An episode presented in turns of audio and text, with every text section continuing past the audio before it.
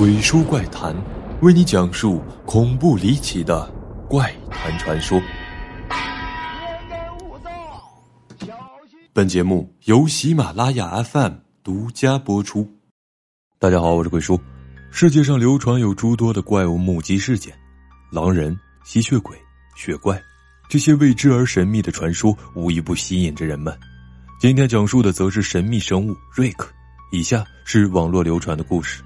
二零零三年夏天，在美国东北部，有人在拍摄家庭录像带时，突然拍到了一个奇怪的生物。这个生物长得像是地狱里爬出来的恶魔，形状像人，长有獠牙，但又如同野兽一样，双眼在黑暗中会发出亮光。随即，拍摄者被这生物抓走，不知所踪，而后被美国警方列为失踪人口。但影带不知为何落到了当地电视台的手上，电视台以独家新闻整晚的播报此事件。原本应该引发热议的新闻却毫无波澜。最怪异的是，第二天不但没有其他的电视台报道此事，甚至连报纸也没有记载，似乎没发生过一样。有人认为是美国军方研究出的什么神秘生物，并命名为瑞克。二零零六年，爱达荷州有一对夫妻在晚上睡觉时，听见房间里有人在走动。由于声音实在过大，担心是小偷进来，丈夫拿着猎枪和手电去寻找声音的来源。出发前还叫妻子躲在被子里不要动。夫妻俩的房子有三层楼，第三层楼是阁楼，被用来做储物间。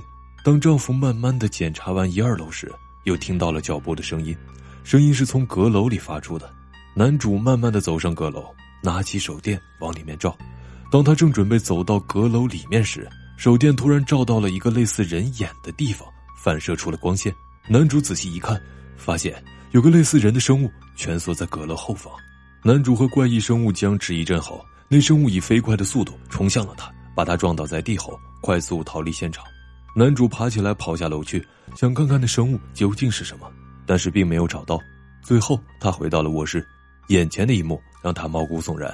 此刻，那诡异的生物正在啃食着他太太的脑子，他下意识地拿起猎枪射击，但因为恐惧没有击中，怪物也受到惊吓。破窗跑掉了。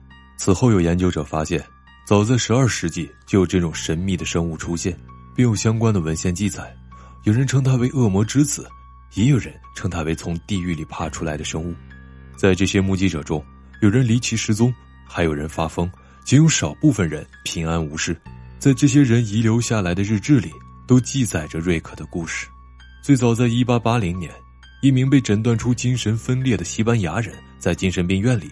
写下了一篇文章，他说自己刚经历了一生最恐怖的时刻，在他闭上眼睛前，看到了瑞克的双眼，还有黑色的形体，尖锐的爪子似乎想要刺穿他的身体。他还活着，但却永远无法入睡了，因为那恐怖的叫声烙印在了他的脑海里。二零零六年是目击瑞克最多的一年，在众多的类似报案中，有一件最令人触目惊心，在美国东北部的一个小城。一位妇女半夜被邻居发现不省人事的倒在大门前的血泊里，随后赶到的警方在房间内发现有一具少年的尸体，脑袋只剩下了一半。这位妇女在情况好转后告诉警方，她叫梅西，原本有一个美好的家庭，但在瑞克出现后，她的人生已经绝望了。三年前，她和丈夫、女儿、儿子一家四口从尼加拉瓜大瀑布度假回来，由于玩得太累，每个人一到家呢就直接往床上躺。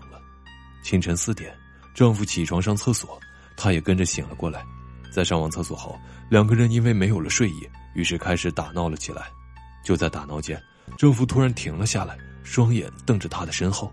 起先她不知道发生了什么事，但看到丈夫的眼神很是恐惧，于是她慢慢的转头看，整个人呆住了。在她的床边，有一个全身没有毛发、形状很恐怖的生物一直注视着她，她吓得无法动弹。丈夫迅速的拿起身边台子上的花瓶，向怪物砸了过去，同时也把他拉到了身后。当那怪物受到攻击后，犹如发狂的野兽，一直对着两人大吼。丈夫把身边的电话拿起来，再次砸了过去。那生物似乎非常生气，一面对着两人吼叫，一面往房外跑。当他们回过神后，听见了女儿的叫声，她和丈夫赶紧跑了过去。到了女儿的房间，眼前的景象让人毛骨悚然。那怪物正在啃食女儿半边的脸，看到人来了就破窗逃跑了。丈夫立刻带着女儿送医，在送医的途中，为了赶路，车子意外的开进了小河里，丈夫和女儿都死在车上了。之后，女主和儿子都不敢回家，只敢在外面租房子。就这样，三年过去了。当她情绪逐渐平复之后，和儿子又回到了原来的家里。由于出事后重新装修过，因此家中除了灰尘外，并没有太多的改变。当一切安顿好之后，儿子去厨房拿牛奶喝时，突然发出了凄厉的叫声。他发现事情不对，拿起了壁炉旁的铁棍，冲到厨房里去。赫然见到那怪物正在啃食儿子的脑袋，在用铁棍驱赶怪物的时候，他再次逃跑。在这些所谓的目击报告中，出现了许多的受害者，但瑞克似乎从未被捕捉到。而在都市传说网站的留言区里，有一位网友写道：“有一天，他在回家途中，发现有很多警力在搜索他家附近的森林。他由于好奇走近一点看时，被告知赶快回家，把门窗锁好，附近有野兽出现。回家后，电视新闻播出了一则博维克小城发现怪物的新闻，他马上就联想到，原来警方在找的是瑞克。接着，越来越多的所谓亲历者留言。”声称看到过瑞克，认为他确实存在。事实上却是，早在2005年，四 CH 网站上发起过一场制作怪物故事的倡议，瑞克的原型由此诞生。而到了2006年，瑞克的故事被进一步的丰富和润色。网络上盛传的这张图片，其实来源于一款射击游戏，游戏中的生物被玩家 PS 后放到了当时的狩猎论坛，并发帖声称。这是一个意外被路径跟踪相机捕捉到的怪物。